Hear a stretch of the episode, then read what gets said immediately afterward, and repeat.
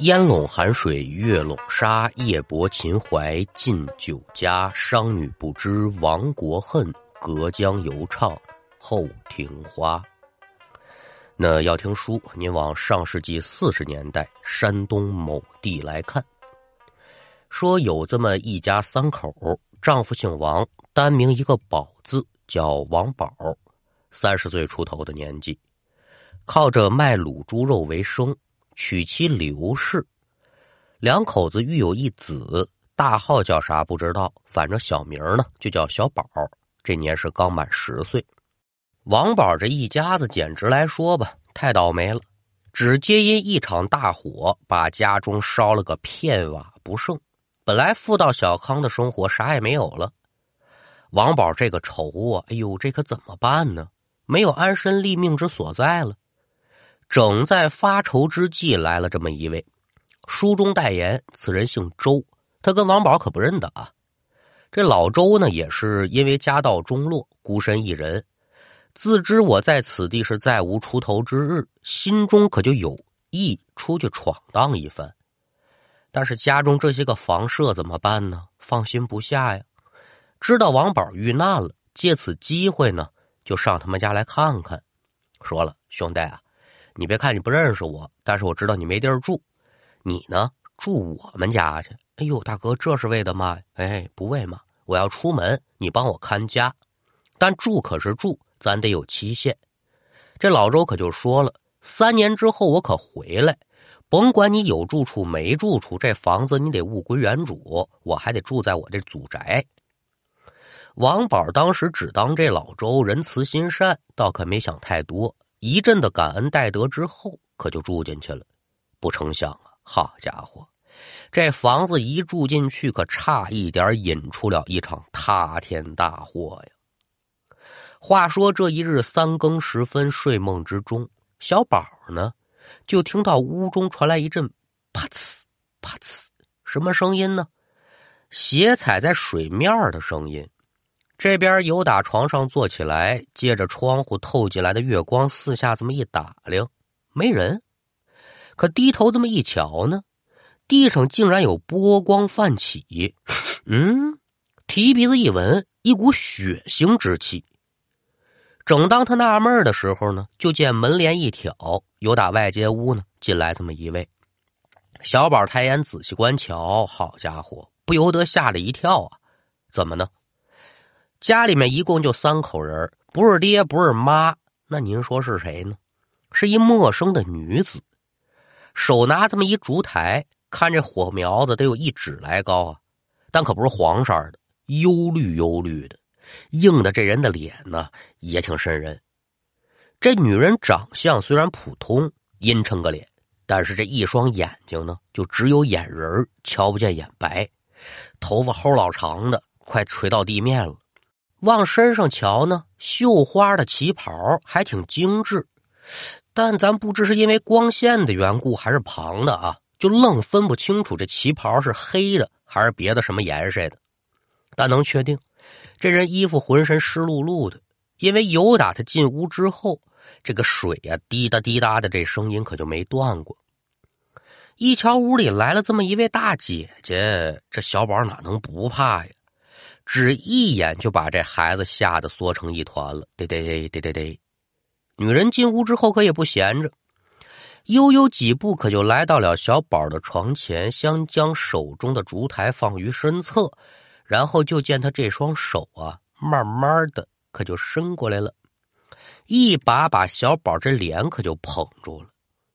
小宝是只觉得这双手是湿冷无比，冻得机灵灵打一冷战。与此同时呢，就见这女的把脸可就凑到这孩子一边了，看样呢是想跟他说点什么提计话。可这会儿小宝又是一个哆嗦，紧接着就感觉裤裆一热，好家伙，给人孩子吓尿了。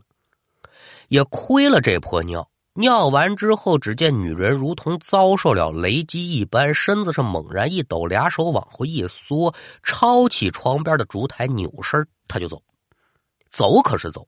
但他没出门，他就停在这个屋当间了。接着呢，整个人就如同坐电梯一般，哎，一点一点一点点，沉到地底下去了。而女人消失之后，地面上这些不明液体可也就跟着消失不见了。您说这玩意儿啊？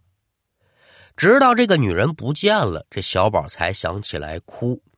孩子这边哭，那当爹妈的能不醒吗？急忙忙可就来到了屋中，一瞧啊，这儿子哭得跟泪人似的。当娘的哄，当爹的问，好说歹说，这小宝呢松了口了。说宝贝儿，你为了嘛哭啊？做噩梦了？不是做噩梦了，爸妈们是这么个情况。刚才我屋里来了一大姐姐，是如此这般这般如此，最后呢，她沉到地底下去了。自打说这小宝落草之后，这孩子可不说谎，也当着说过去的人迷信吧。闻听此言，哎呦，这可了不得了，咱们家这是闹鬼呀！说害怕，那只是娘俩害怕。王宝倒也不在乎，怎么的呢？开书咱可说了啊，王宝什么营生啊？卖卤猪肉的，这所需要的生猪就得自己养，那它成本就比买来的低呀。所以说，你养猪就涉及到杀猪、卤猪、卖，这是一条龙，自给自足。关于杀猪匠身上这个杀伐之气重啊，妖魔鬼怪不敢近身这事儿，再不是头回提了。所以王宝他可就仗着这一点，笃定了这个女鬼不敢在他面前造次。可一瞧娘俩吓成这样，说啥不在这屋待了，不得已只好在场院之上打了一地铺，自己呢找了一把菜刀护着。这一晚上呢，算是糊弄过去了。转过天来呢，不能在家光待着呀，得出门挣钱去。虽说家烧没了，好在有一技傍身。前些个日子呢，找发小借了点本钱，又在镇里呢寻了这么一个摊位，好歹说生意可是没落下。媳妇刘氏知道啊，这白天阳气重，鬼物不敢出来，可也没拦着，就是一个劲儿的嘱咐：“我是当家的，晚上无论如何您得早点回来。”哎呀，放心吧。这边答应一声，王宝可就出离了家门。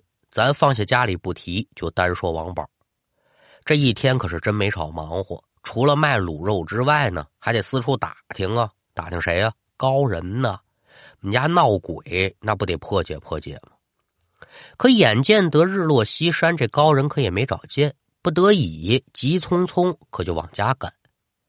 还没等到家呢，王宝远远的就瞧见这娘俩啊，跟门口站着，直冲自己摆手，心说不好，家里出事了。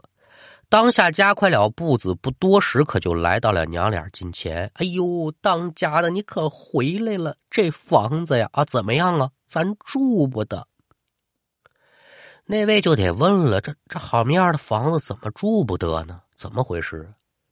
就在刚刚啊，刘氏准备去里屋给这小宝拿件衣服。天黑了嘛，担心孩子着凉。这边前脚也就刚踏进小宝住那屋。刘氏就瞧见地面之上有打砖缝里头，鼓鼓的往外冒血。很快，这个地面就形成了一片血海呀！而且在这血海当中呢，竟然慢慢的有这么一个人形的轮廓显现出来了。整个屋子可得说是霎时之间就被这个血腥味给笼罩起来了。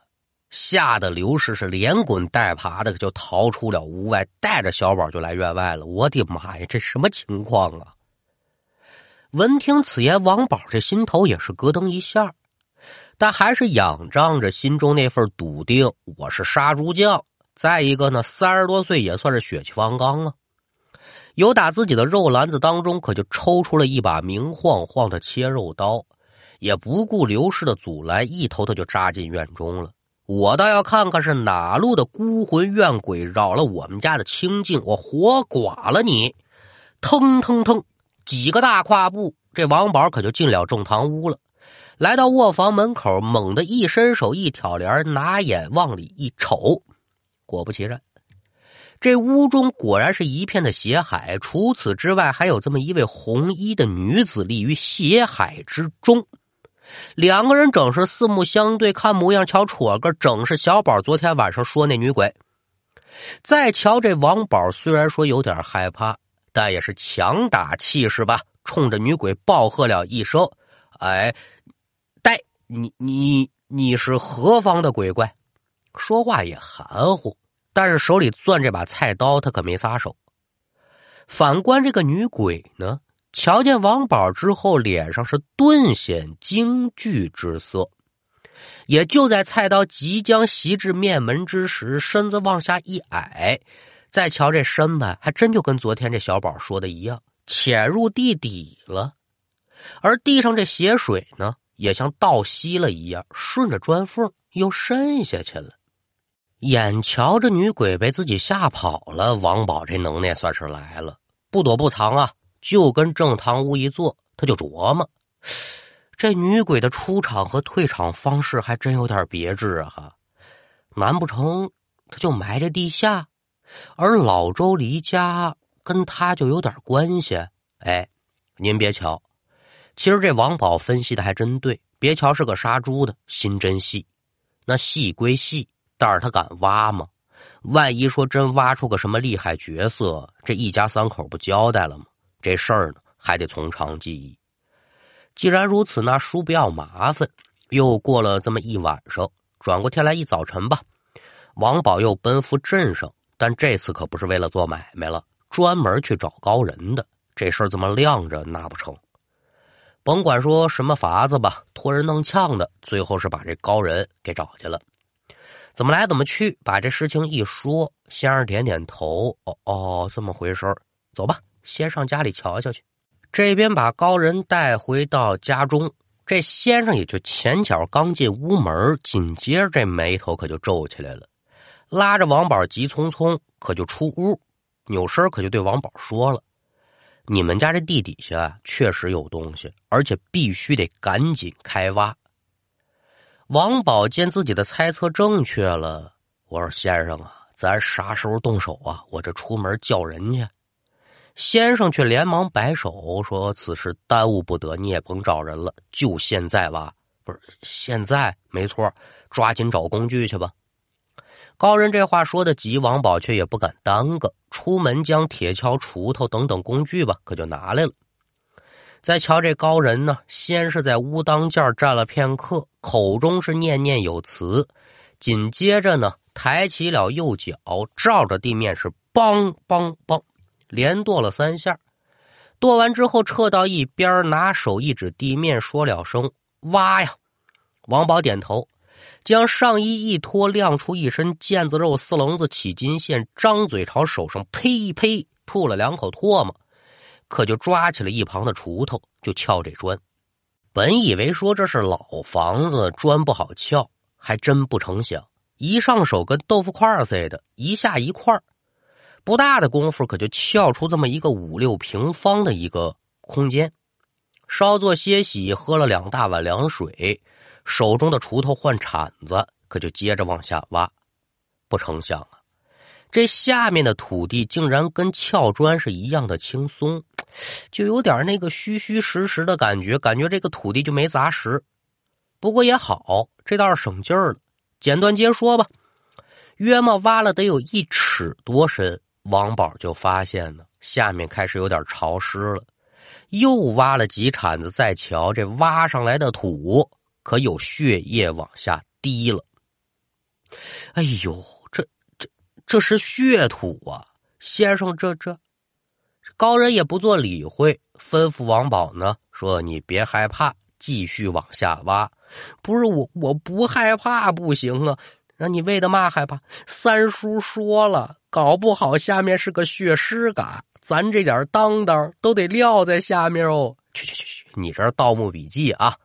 你别怕，我让你挖你就挖。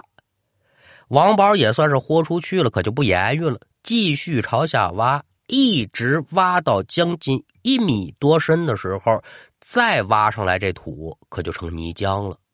看到这儿呢，高人说了：“你再坚持坚持哈，马上就挖到了。”王宝这会儿可就有点麻木了，他也说不上害怕，也说不上不害怕，反正你让我干啥我干啥。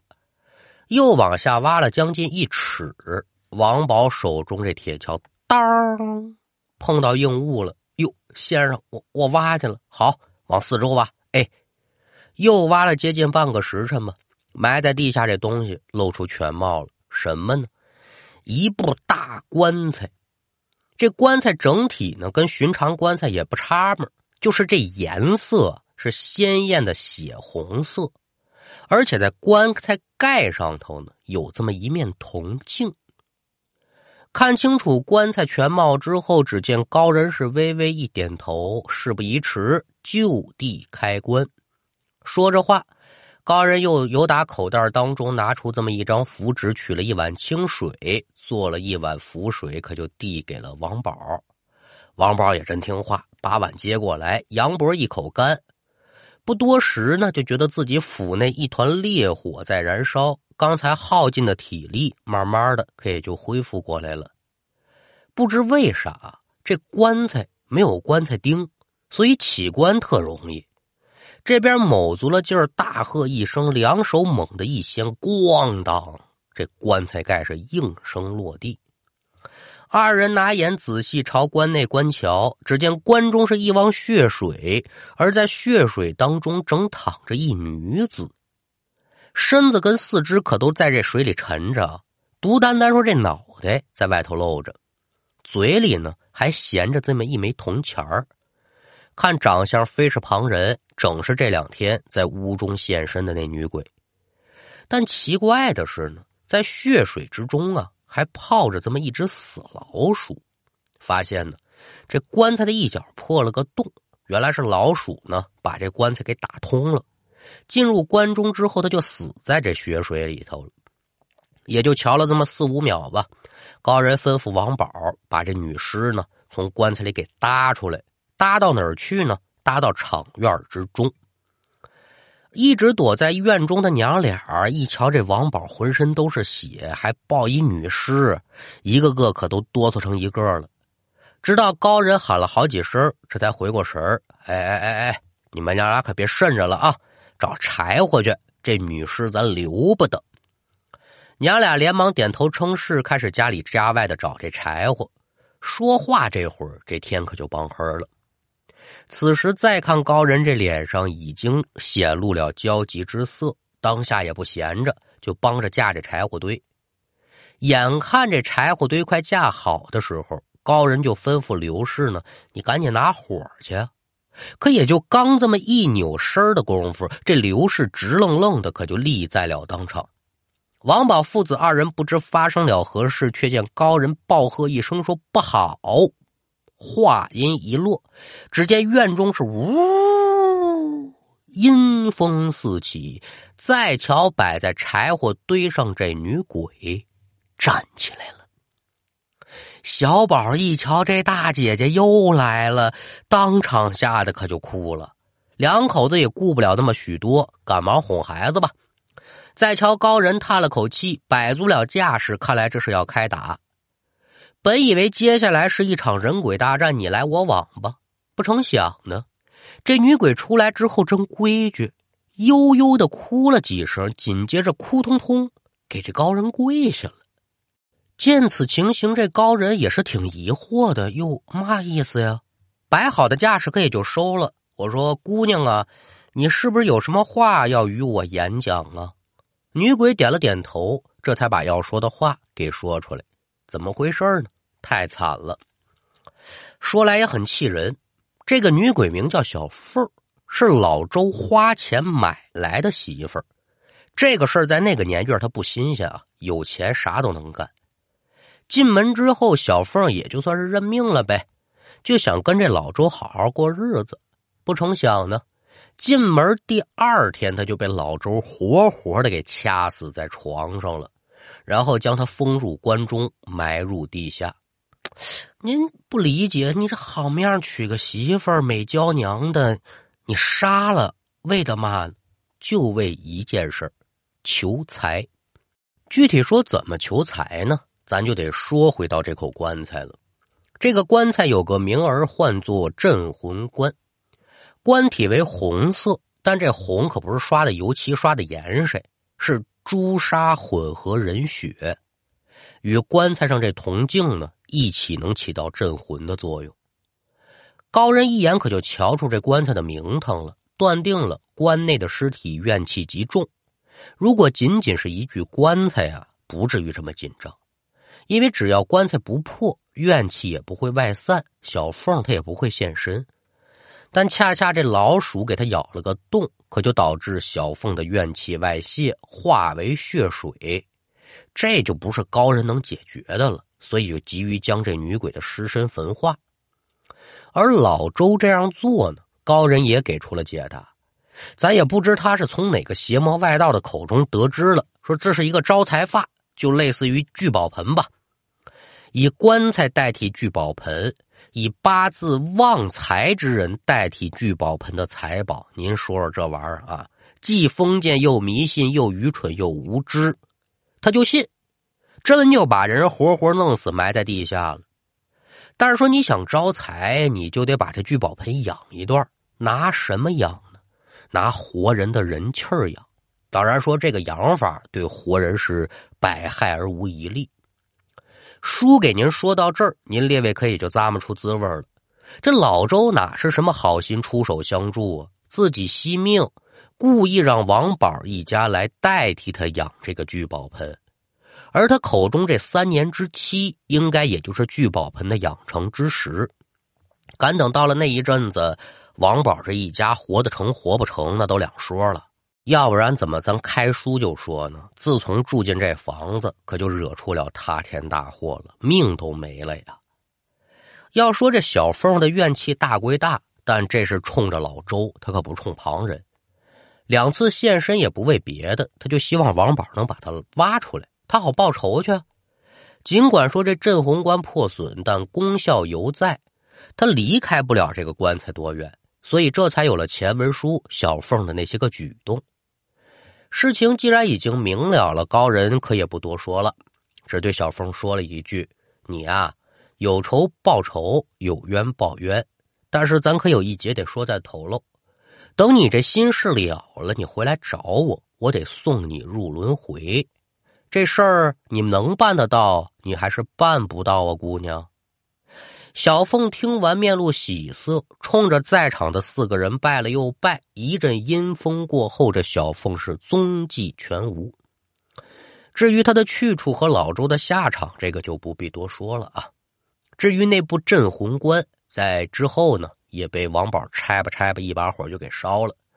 棺内和坑中的血水，在小凤离开之后消失不见了，就这么神奇。用高人的话来说呢，这叫怨气不在，血水自消。